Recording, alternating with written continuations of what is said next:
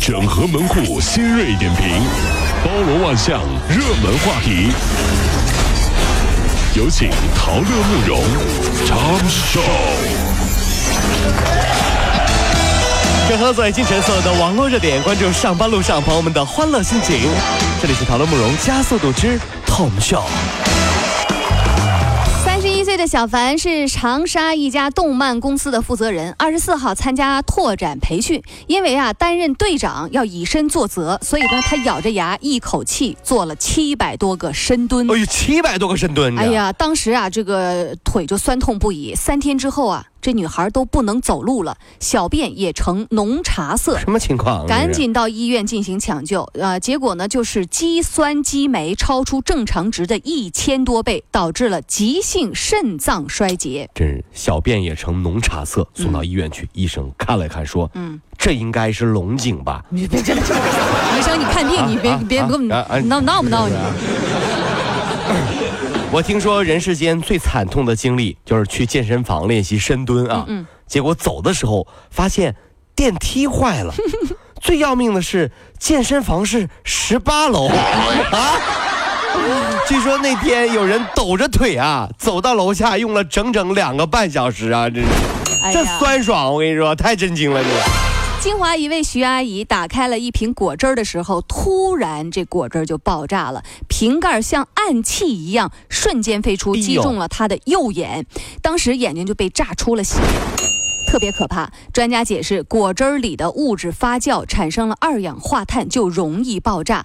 饮料开封之后要冷藏，最好一次性或者是尽快喝完。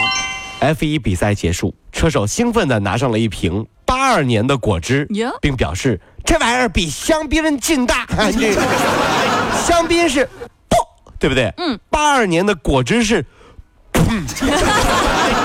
就不一样，对，香槟不。这是啥呀？呃，上海地铁九号线一男孩因为身体不舒服啊，就不小心吐在了车厢里。是啊。下车的时候，他和伙伴一起把呕吐物用纸巾呢擦干净。图片在网上热传。经上海教委核实，这两名学生呢是西南卫浴中学的刘浩辰和王凡浩。当天呢去参加一国际的比赛集训，为讲功德、讲文明的好孩子们点个赞。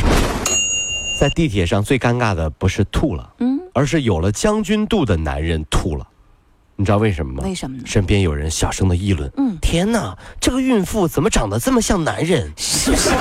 傻不傻？这俩人神经病是吧？男的女的分不清。你这不吐了吗？哎呦我的天哪！近日，永川区重庆大学城市科技学院后门出现了一个饼摊儿，卖的呢是寻常的呃这个韭菜饼，老板呢却是一个十五岁的少年。他并不是因为家境贫寒，而是因为厌学不想上学了，于是呢就跑到街上去卖饼。父亲就恳求大家说不要去买他的饼，你买饼反而害了他。对啊，是啊，这就别到孩子十五岁是吧？一发哎。那那么多人，生意不错，我就不读书，我就专专心卖饼吧，我就。如果是我，我是这么劝这个孩子的。孩子，陶哥哥呢也没什么可以教你的。嗯啊，陶哥哥给你说个故事吧。啊嗯。曾经古代呢有一对好兄弟。弟弟呢，好好学武功，后来呢，成了打虎英雄。哥哥呢，很认真的卖烧饼。嗯，后来呀，找了个很漂亮的老婆。嗯，你肯定以为找了个漂亮的老婆是很幸福的事，对不对？嗯嗯。后来，后来呢？啊，后来就没有后来了，知道吗？孩子，卖什么饼？还不得读书？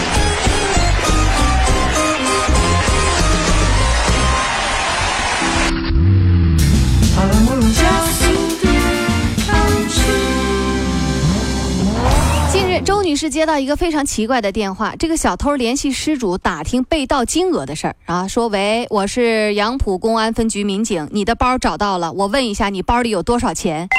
这个奇怪的电话就是这个受害人周女士啊，她报警的这个地点呢是在上海嘉定，但是为什么杨浦的警察来联系呢？对呀，这是原因呢是那个那个是小偷之一，他怀疑啊同伙分赃不均，于是呢就打电话问问周女士，你到底包里有多少钱？神经病啊！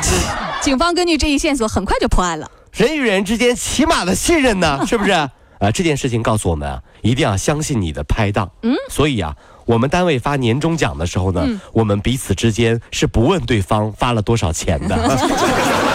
不要问，不知道你们单位是不是？不要问，不要说，这这，不能说这是啊。又到体检季了，怎么吃都不胖，也有可能是隐性肥胖，就像那个泡芙一样，那个奶油脂肪都裹在身体里面了。泡芙族呢，外表清瘦，但是体内的脂肪已经达到了肥胖标准，所以呢，体重计也是会撒谎的。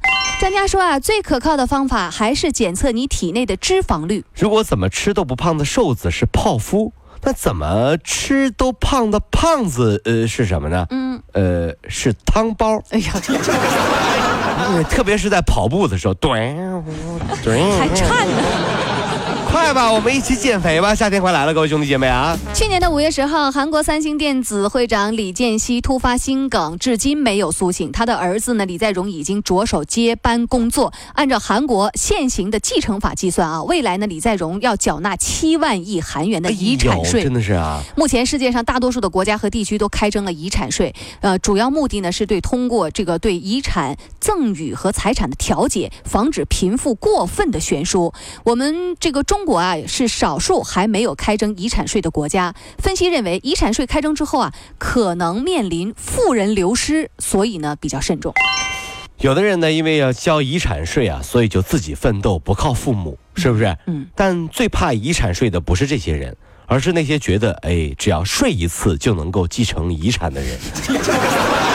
你听说过遗产税吗？对呀，我睡的就是他的遗产呀。哎呀。